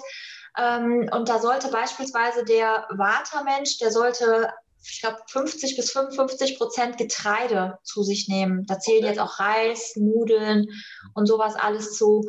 Ähm, dann ist, ich glaube, 20 Prozent ungefähr ähm, Gemüse. Mhm. Und davon nur 5% Obst. Also sagen wir 15% Gemüse und 5% Obst. Mhm. Also der Obstanteil ist eigentlich eher gering. Und bei mir war es zum Beispiel auch so, ich habe früher total viel Obst gegessen, weil ich immer gedacht habe, Obst, mindestens fünf Portionen Obst am Tag. Mhm. Aber eigentlich sollte es mehr äh, Gemüse sein und ein bis maximal zwei Portionen Obst am Tag. Mhm. Und ich mache das zum Beispiel so, dass ich morgens, also ich esse ja auch nur warme Mahlzeiten, ja. weil die warme Mahlzeit auch für den Körper leichter zu verdauen ist als wenn du jetzt was Kaltes zu dir nimmst mhm. und dein Körper erstmal diese Nahrung aufwärmen muss, weil auch das kostet den Körper wieder Energie. Ja, ja, diese Erwärmung der Nahrung durchzuführen. Ja. Und die schenke ich meinem Körper, indem ich einfach schon, die Nahrung muss ja auch nicht kochend heiß sein, aber zumindest ist sie warm oder ja, erwärmt oder lauwarm oder wie auch immer. Und dadurch spart mein Körper sich diese zusätzliche Energie. Mhm. Und ich mache das zum Beispiel morgens so, dass ich ähm, Porridge frühstücke und in mein Porridge kommt immer schon Obst mit rein. Mhm. Beeren sind ja auch kein Obst. Also Beeren mhm. zählen nicht zu der Kategorie Obst. Aber okay. wenn du jetzt so an klassisch Apfel, Birne oder sowas denkst, ähm, die schneide ich mir klein und das wird einfach vorher noch kurz mit angedünstet, angebraten. Okay. Und da kommen dann Haferflocken und ähm, oder Dinkelflocken nehme ich ganz gerne. Mhm. Und ich nehme auch tatsächlich keine Milch mehr oder die Milchprodukte habe ich bis auf 5% vielleicht reduziert. Mhm. Ähm, ich nehme auch nur noch Hafermilch oder Mandelmilch oder das sowas. Ich auch, genau. genau. Also Milch, ich esse vielleicht mal ein bisschen Quark aber auch das ist eher die Ausnahme. Also ich habe klassische Milch habe ich bei mir auch gar nicht mehr im Kühlschrank mhm. und ich nehme auch eher ähm, Hafer, wie nennt sich das, Haferjoghurt oder Cashewjoghurt oder Kokosjoghurt mhm. und sowas habe ich auch daheim. Okay. Und ähm, naja, aber um jetzt nochmal auf das Obst zurückzukommen, dass ich das tatsächlich hingehe und mir morgens zum Beispiel in meinem Porridge mit erwärme, dünste, brate und dann auch mit dem Porridge zu mir nehme. Und ansonsten kannst du das Obst außerhalb deiner drei Mahlzeiten auch wunderbar als einzelne Portion noch ergänzen. Ja, aber du musst aber nicht unbedingt halt, warm machen. Nicht unbedingt warm machen. Nein, also du kannst natürlich deine Bananen oder deinen Apfel kannst du auch so essen. Aber bitte guck, dass du vielleicht äh, nicht unbedingt dazu dann oder nicht, wenn du mittags gegessen hast und danach noch einen Apfel isst. Mhm. Oder vorm Essen Apfel und dann essen. Also, dass du ein bisschen Abstand hast zu den ähm, Hauptmahlzeiten.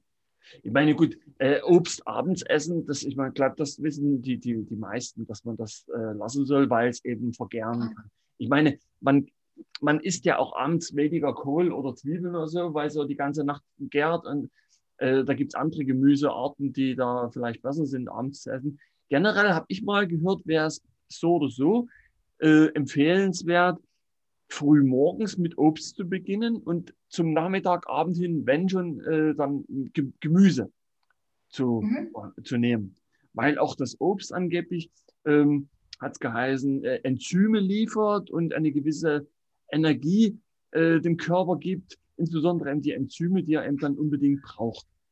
Und um ja. diese wieder zu verstoffwechseln, das war auch ganz interessant, wenn man Wissenschaftler erklärt, das ist schon viele Jahre her, dass auch durch den Sonnenaufgang werden im Körper Enzyme freigesetzt, die überhaupt für die Verdauung notwendig und erforderlich sind.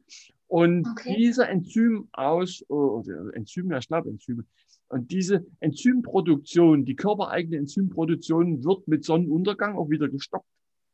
Insofern mhm. ist es so oder so, wäre es, äh, das würde ja eigentlich ins Ayurveda eigentlich mitpassen, dann auch nach Sonnenuntergang äh, nichts mehr zu essen, wäre ja insofern halt auch logisch, weil man eben ja, ja, gar nicht mehr für die Verdauung vorbereitet ist, weil eben der Sonnenuntergang ja, genau. keine Enzyme mehr und geht eigentlich nicht. Ja. Und, genau. und, und, müsste dann im Grunde ja logischerweise nur mehr schwer gehen, wenn die verschiedenen Sachen halt fehlen. Ne? Also speziell eben auch das Obst, weil du das jetzt gerade angesprochen mhm. hast, da sagt man tatsächlich auch eher so, dass man das ab mittags nicht mhm. mehr essen sollte. Mhm. Ähm, deswegen passt es auf jeden Fall, dass es eher in den Vormittagsbereich, also wie gesagt, entweder zum Beispiel morgens klassischerweise, wenn du ein Porridge äh, machst, und das ist ja auch nicht, also ich meine, anstelle, dass du vielleicht das Müsli kalt isst, erwärmst du das einfach fünf Minuten auf dem Herd und wie gesagt, es muss ja nicht kochend heiß sein, aber dass du es wenigstens so ein bisschen angewärmt hast, dann wirst du feststellen, dass es für den Magen auch schon einfacher mhm. verdaulich ist. Und da kannst du dir wunderbar dann Obst ähm, mit reinschneiden. Also ich liebe halt so klassischerweise den Apfel oder eine Birne oder sowas dann da reinzumachen. Ja. Oder halt auch ähm, Beeren, wie gesagt, sind kein Obst im eigentlichen Sinne, sondern sind halt Beeren. Ähm, das, die kannst du halt dann auch so noch mit darüber streuen. Ja. Oder dass du dann ähm, als Zwischenmahlzeit, was man ja, ja auch, ja. je nachdem, da muss man wieder so ein bisschen gucken, was ist man jetzt für ein Dosha-Typ, ob dann überhaupt eine Zwischenmahlzeit geeignet ist. Mhm. Aber dass man dann vielleicht eine Stunde oder so ähm, vor dem Mittagessen dann nochmal ähm, eine Handvoll Weintrauben oder Ananas oder was weiß ich auch mhm. dann zu sich nimmt. Und wie mhm. gesagt, das A und O ist halt bei allen Sachen, bei allen Lebensmitteln, dass man halt am besten unverarbeitete Lebensmittel, wollte ich jetzt auch nochmal an der Stelle erwähnen. Also mhm. alles, was in Tüten abgepackt zu kaufen im Supermarkt steht, mhm. ähm, das hat meistens Zusatzstoffe, und diese Zusatzstoffe kennt der Körper nicht und kann die demnach auch nicht gut verarbeiten. Also von daher ist es immer am besten, die rohen, die frischen Produkte, egal Obst, Gemüse klassischerweise zählen dazu oder auch Reis, Nudeln, ähm, aber jetzt nichts, was irgendwie in Tütchen abgepackt ist. Und, äh, oder halt auch Proteine kann, kannst du zum Beispiel wunderbar über Linsen, Tofu oder sowas dann auch zu dir nehmen. Fleisch ist übrigens im Ayurveda nicht verpönt.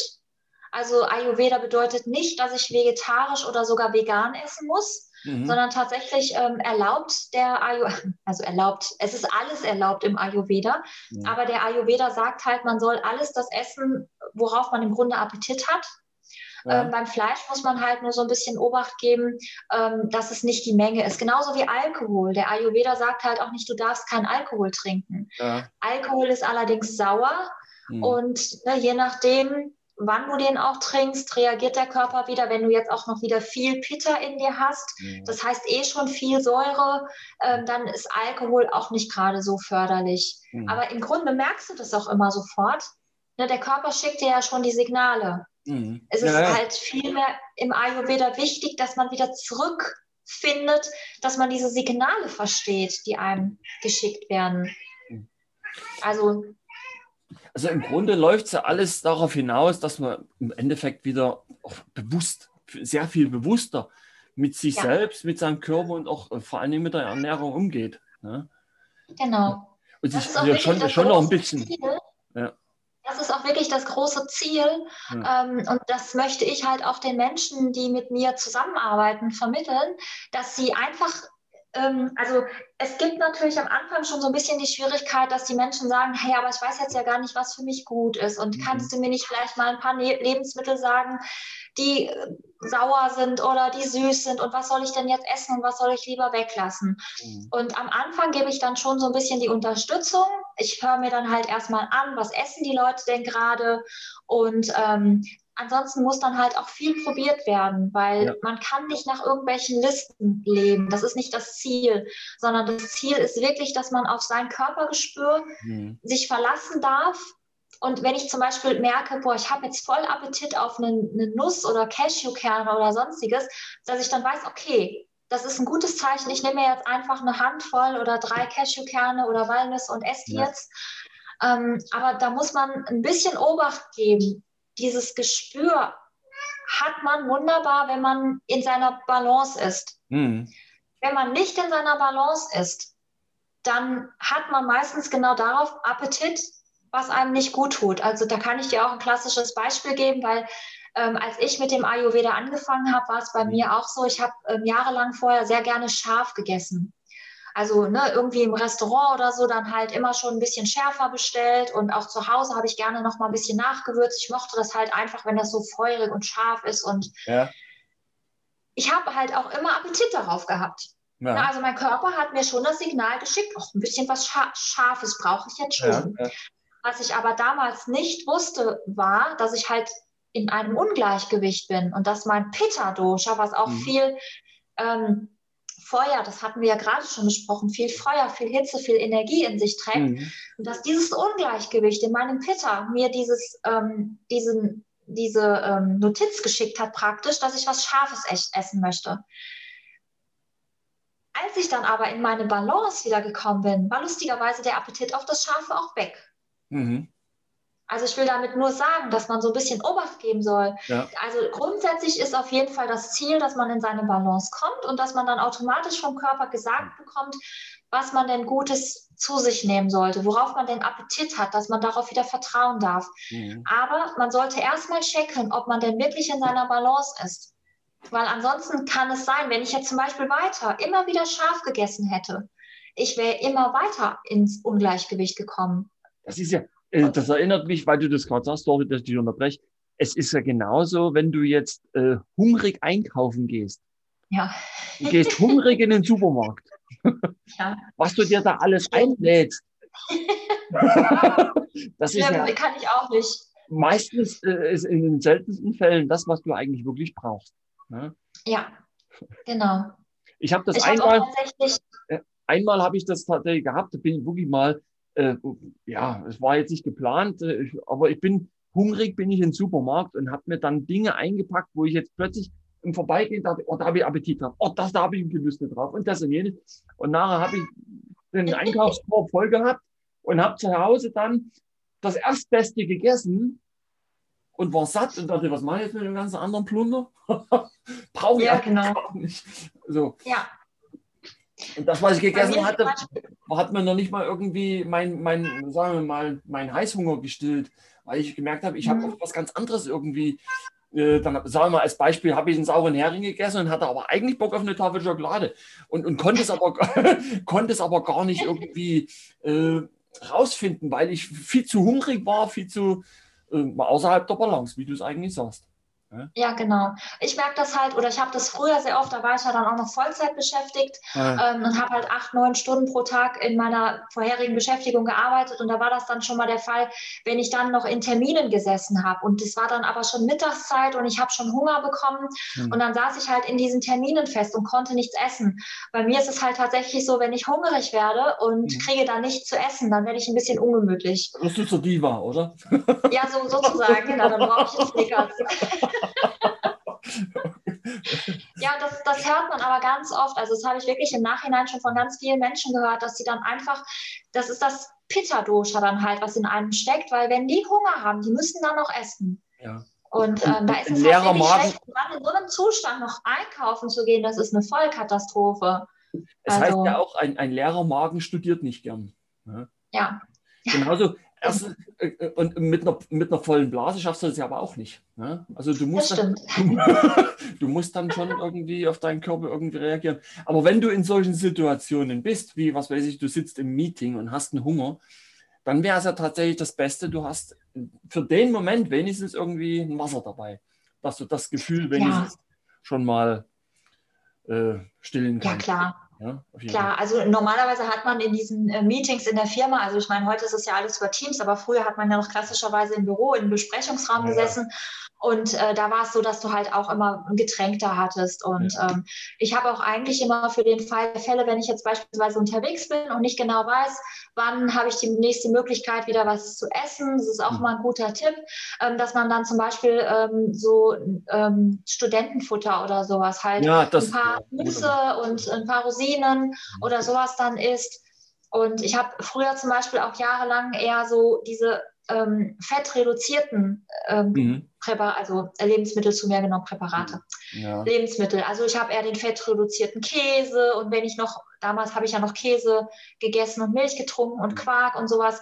Und ich habe immer diese fettreduzierte Variante genommen, weil ich wollte ja immer meinem Körper was Gutes tun und ähm, ist aber gar nicht so clever, gell? Nee, überhaupt nicht, nicht so clever. Genau. Und auch heute weiß ich halt durch meine Vata-Konstitution, ich bin ein sehr trockener Mensch, ein sehr, also ich habe auch oft trockene Haut etc. Und gerade bei mir ist es total wichtig, dass ich gute Fette meinem Körper zuführe. Ja. Ja. Und Nüsse oder zum Beispiel auch Avocado. Avocado war immer sowas, wo ich gedacht habe, uh, Avocado hat aber ganz schön viel Fett. Mhm. Ne, aber das sind gute Fette und die ja. darf ich meinem Körper auch tatsächlich ohne ein schlechtes Gewissen zuführen, weil mein Körper die braucht, um sich praktisch von der Trockenheit also beim Ayurveda sagt man halt immer, das Gegensätzliche sollte man essen. Mhm. Und ähm, Vata ist halt sehr trocken und rau. Mhm. Und deswegen brauche ich halt viel Flüssigkeit und Feuchtigkeit und viel Fette. Mhm. Und andersrum wäre das jetzt zum Beispiel bei dem Kapha-Dosha. Kapha ist halt sehr feucht und fettig und ölig. Und mhm. für die ist es dafür geeigneter, wenn die eher trockenere Produkte Ach zu so, sich okay. nehmen. Also immer das Gegensätzliche von dem. Ja, um das halt und, in Balance ähm, zu halten. Ne? Genau, das ist eben wieder, um diese Balance zu halten. Aber sag mal, weil du das jetzt schon ein, zwei Mal äh, kurz erwähnt hattest, äh, mit vorherigen Job und so, und wie bist du überhaupt äh, zu diesem Thema gekommen? Wie, wie, wie kam es ähm, eigentlich, ja.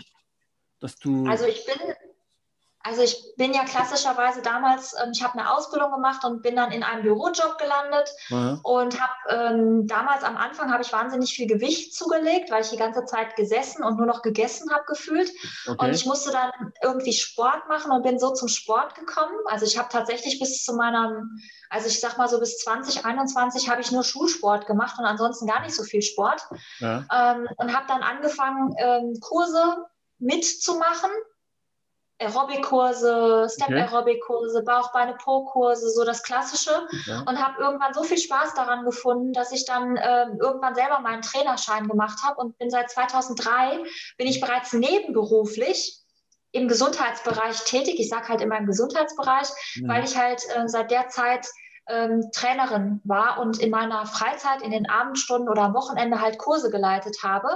Und mhm. hat mich immer schon wahnsinnig äh, motiviert, Menschen in ihre Gesundheit zu bringen. Also Menschen mhm. Freude beim Sport zu vermitteln, mhm. dass die gerne zu mir kommen, dass sie sich bewegen, dass sie aktiv sind, dass die Muskeln aufbauen, dass sie Fett verbrennen und so. Hatte dadurch auch immer das Thema Ernährung so beiläufig ähm, weil ich auch oft gefragt worden bin, ja, was machst du denn? Wie, wie kannst du deine Figur halten? Oder mhm. hast du hier noch ein paar Tipps für mich? welche Ernährung vielleicht für mich gut ist. Und also deswegen war das immer schon jahrelang ein, ein Thema bei mir. Und dann habe ich ähm, 2016 meine Yogalehrerausbildung gemacht. Ich habe seit 2009 schon Yoga praktiziert als Teilnehmer zu der Zeit. Mhm. Ich brauchte das damals, weil mein Job halt sehr stressig war und halt auch mein, meine Freizeit, mein Sport an sich auch. Es waren halt immer so Powerkurse. Mhm. Und ich habe gemerkt, dass das Yoga mich so ein bisschen wieder beruhigt. Also da hat, hatte ich dann tatsächlich so ein bisschen schon das Signal bekommen, also ich brauche ein bisschen mehr Ruhe und Erdung. Und ähm, ja, wie gesagt, seit 2009 bin ich dann zum Yoga gekommen und 2016 war das dann so weit, dass ich mich entschieden habe, jetzt selber eine Yogalehrerausbildung für mich zu machen, um einfach noch mehr Wissen zu bekommen. Mhm. Ja, und dann kam das so eins zu eins. Mit dem Yoga bin ich dann auch zum Ayurveda gekommen. Mhm. Klassischerweise auch ähm, tatsächlich durch eine ayurvedische Massage. Also mhm. äh, ne, der Ayurveda besteht zwar nicht nur aus Massagen, aber es gehören halt auch Massagen dazu. Ja. Und ähm, ja, und diese Massage, die ich in einem Yoga-Institut von einem Yogalehrer, der eben auch Ayurveda-Masseur war, mhm. bekommen habe. Ähm, also der hat, also ich habe das einfach gebucht, weil es sich gut angehört hat. Ayurvedische Massage klang spannend. Und dann hat der Typ mir das erste Mal irgendwas von Doshas erzählt, Vata, Pitta, Kapha. Und ich habe den nur mit großen Augen angeguckt und habe gedacht, ist mir doch egal, Hauptsache die Massage ist gut und ich kann mich entspannen. Also ich wusste gar nicht, was das ist. Ja, klar. Und dann habe ich mich halt 90 Minuten massieren lassen und es war auch echt eine schöne Massage, hat sehr gut getan. Und ich bin dann anschließend auf dem Heimweg, ich musste ungefähr noch 30, 40 Minuten mit dem Auto nach Hause fahren. Ja. Und während dieser Zeit, ich bin wirklich freudestrahlend rausgekommen und habe im Auto gesessen und habe fünf Minuten später auf einmal angefangen zu heulen und habe gedacht, na nu, was ist denn jetzt mit mir los? Und dann habe ich wieder da gesessen und musste lachen und war total glücklich und habe gestrahlt. Und ich habe dieses Phänomen während dieser Autofahrt noch zwei oder dreimal erlebt, dass ich halt wirklich so Schwankungen hatte von vom Himmel hoch jauchzen bis zu Tode betrübt. Und ich habe gedacht, was hat der mit dir gemacht? Was ist da jetzt passiert? Okay. Und ich war dann etwas in Sorge, vor allen Dingen, weil es am nächsten Tag auch noch so ein bisschen weitergegangen ist. Und ich war kurz davor, mich nochmal mit ihm in Kontakt zu ähm, setzen und nochmal nachzufragen, hallo, was hast du mit mir gemacht? Da ist also irgendwas ist nicht in Ordnung mit mir. Okay. Und, und habe dann aber angefangen zu googeln. Ja. Und habe dann erstmal geguckt, ayurvedische Massage und habe dann da tatsächlich ähm, diese Hinweise, die er mir dann auch erklärt hat, mit diesen Doshas und dass die halt schon mal in, in, im Ungleichgewicht sein können, habe ich gefunden. Und dass diese Massagen dazu führen, können und sollen, dass die Doshas wieder in Balance kommen. Also jetzt sind wir hier wieder nicht bei 33,33 Prozent, ja, sondern ja, ne, innerhalb ihrer Konstitution. Genau. Und das also ich fand das so spannend, dieses Thema. Und wie gesagt, ich interessiere mich schon seit vielen Jahren für, für diesen Gesundheitsbereich ja auch und bin ja auch selber darin tätig mhm. und habe dann angefangen, immer mehr zu recherchieren. Und das war dann auf einmal wieder, boah, ich hatte ein neues Thema und das war so spannend. Ich habe mir dann meine ersten Bücher bestellt. Mhm und habe dann innerhalb von zwei Monaten habe ich meine ersten Bücher durchgelesen, habe dann weiter im Internet recherchiert, ich habe Gruppen gefunden, ich habe Kurse gefunden und so habe ich auch meine, meinen ersten Ayurveda-Kurs besucht.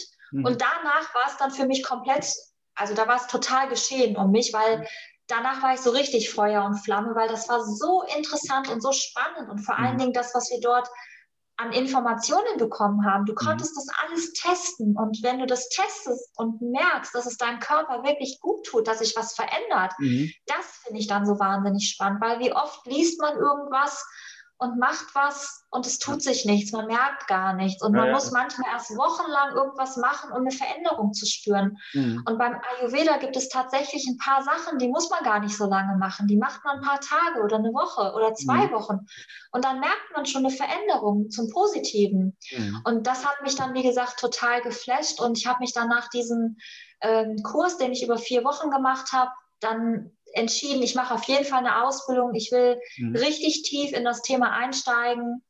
Zu dem Zeitpunkt wusste ich aber noch nicht, dass es irgendwann auch mal mein Ziel sein könnte, mhm. anderen Menschen auf ihrem Weg zu helfen, sondern es war einfach nur für mich. Ja, ja. Ich wollte dieses Wissen so für mich einfach nur haben. Mhm. Und ähm, diese Ausbildung ging dann auch ein ganzes Jahr, war sehr intensiv, weil das Ganze ja halt auch nebenberuflich neben meinem damaligen Vollzeitjob, mhm. neben meinen Kursen, die ich dreimal die Woche gegeben habe. Ne? Und dann war ich noch in einem Umzug in der Zeit und alles. Und dann habe ich halt noch diese Ausbildung gemacht. Aber es war dadurch, dass das so spannend und ich das Thema so interessant fand, war das jetzt auch nicht eine, also es war, es ist mir nicht schwer gefallen, mir die Zeit ja. dafür zu nehmen. Und ähm, ja, und ich habe dann halt wirklich in dieser Zeit so viel Wissen noch erlangt mhm. und bin dann auch irgendwann zu dem Punkt gekommen, Mensch, du gibst Yoga-Stunden, Ayurveda, Yoga, das passt so gut zusammen, das sind Schwesterndisziplinen, sind Schwestern. Ähm, ähm, das ergänzt sich halt gut. Ne? Ja, genau, es ergänzt sich total gut, weil du hast mit dem Yoga immer die Verbindung zum Ayurveda und beim Ayurveda geht es immer darum, auch Yoga zu integrieren und Meditation zu integrieren, Pran Pranayama, die, ähm, die Atmung, das gehört auch alles dazu. Und diese Verknüpfungen waren so stark, dass ich dann irgendwann gedacht habe, ich möchte das gerne verbinden. Und ich habe halt meine Yogastunden immer schon total geliebt. Gerade wenn du dann das Feedback von deinen Teilnehmern bekommst, boah, das hat heute wieder so gut getan oder mhm. ähm, keine Ahnung, boah, ich hatte heute so Rückenschmerzen, als ich hergekommen bin. Und ähm, jetzt nach der Stunde geht es mir total gut, die Rückenschmerzen sind wie weg. Und das ist halt so eine Sache, die mir Kraft gibt, wenn ich merke, mhm. dass was ich den Menschen ja. vermittle, sei es jetzt im Yoga-Unterricht oder halt auch durch das Ayurveda, dass ich das Feedback bekomme, ich mhm. helfe den Menschen, das tut denen gut, es wirkt sich zum Positiven aus und was Besseres kann es gar nicht geben. Und das war dann auch irgendwann der Punkt bei mir, dass ich dann gesagt habe, also ich möchte viel, viel mehr Zeit mich mit diesen Themen beschäftigen, aber ich schaffe es gar nicht, wenn ich Vollzeit arbeite. Ja, ja. Und ähm, ich habe auch tatsächlich gemerkt, dass mir ähm, dieser stressige Job auch nicht mehr gut getan hat. Also ich merkte ja. selber bei mir die Einschränkungen, ja. ähm, dass ich nicht mehr runterfahren konnte, dass ich immer in diesem Dauerstress war. Ähm, ich konnte einfach nicht entspannen und ähm, dass ich dann eben für mich die Entscheidung getroffen habe, ich will meine Stundenzahl reduzieren, mhm. damit ich mehr Zeit für meine Themen habe, die ich einfach viel mehr auch in die Welt tragen möchte. Ja. Und äh, so kam dann eins zum anderen und jetzt arbeite ich halt in Teilzeit aber mhm. immerhin auch noch fünfeinhalb Stunden pro Tag mhm. in einer ähm, festen Anstellung, die es mir halt auch ermöglicht, frei zu sein. Also ja. ich äh, finanziere mir damit meinen Unterhalt.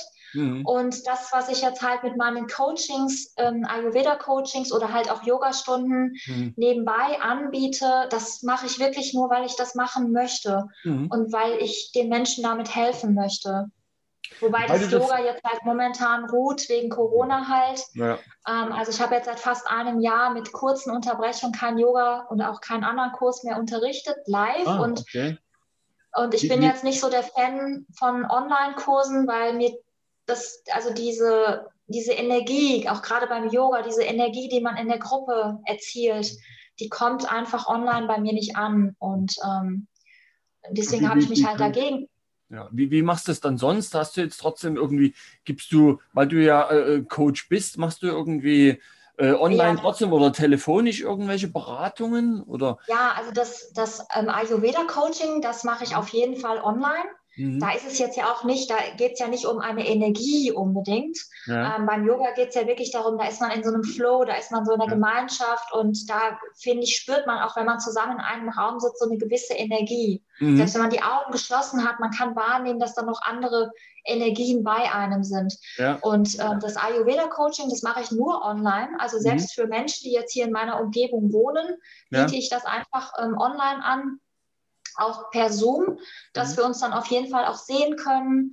Und ähm, dieses Coaching ist halt auch sehr intensiv. Ich mache auch nur eins zu eins Coachings, mhm. weil ich persönlich die Erfahrung gemacht habe, dass diese Gruppencoachings ähm, gerade der Ayurveda, der ist so individuell. Ja. Ich kann mit keinem Gruppencoaching alle erreichen. Nee, Natürlich ich. kann ich bei einem Gruppencoaching sagen, was der Ayurveda bietet. Ich kann erklären, was sind die Doshas, was ist Vata, mhm. was ist Pitta, was ist Kapha. Mhm. Ähm, wie kann ich mich eventuell ernähren? Worauf sollte ich achten? So allgemeine Tipps kann ich natürlich geben.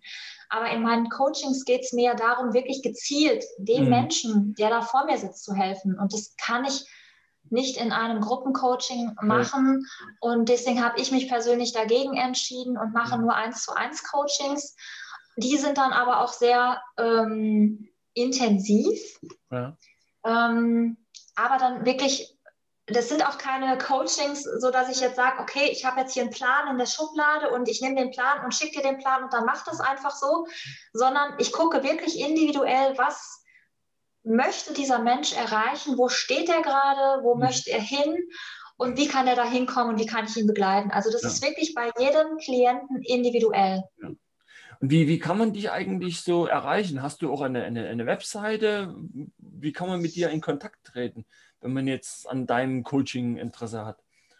Genau. Ähm, ich habe auch eine Webseite mhm. ähm, unter ähm, www.christina-tormo.de findet man mich, aber ich hoffe, du würdest das Ganze ich, dann eher ja, das, nochmal das verlinke ich, verlinke ich auch dann unten. Verlinken. Genau. Genau, also auf meiner Website kriegt man natürlich schon mal so einen ersten Einblick von mir oder zu mir, mhm. aber um mich noch so ein bisschen aktiver mitzubekommen, findest du mich auch auf ähm, Facebook und noch aktiver auf Instagram.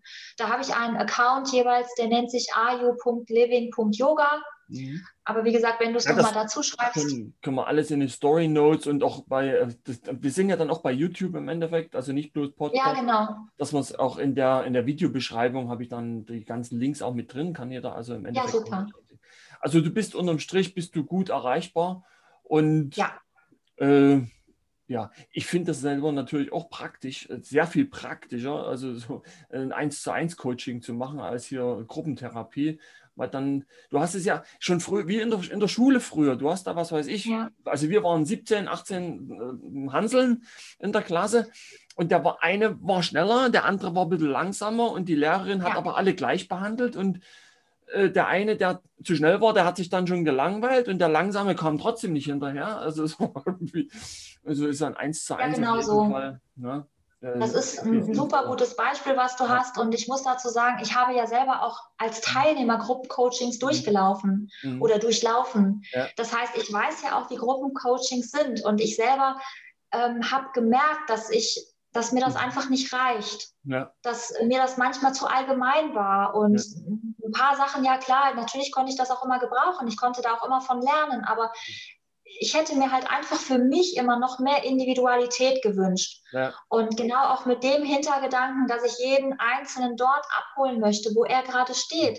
Und jeder hat ja auch andere Ziele. Ja. Und dass ich mir das genau anschaue. Und jeder hat ja auch andere ähm, Knackpunkte, also mhm. Themen, wo er sagt, da habe ich jetzt gerade ein Problem mit. Und ich weiß nicht, zum Beispiel bei mir, da, da ist es der Mann oder, oder die Frau, die da so ein bisschen ähm, vielleicht das nicht mitmachen möchte. Oder ich habe halt Kinder, ich muss für mehrere kochen. Mhm. Ich weiß mhm. gar nicht, wie ich das integrieren kann.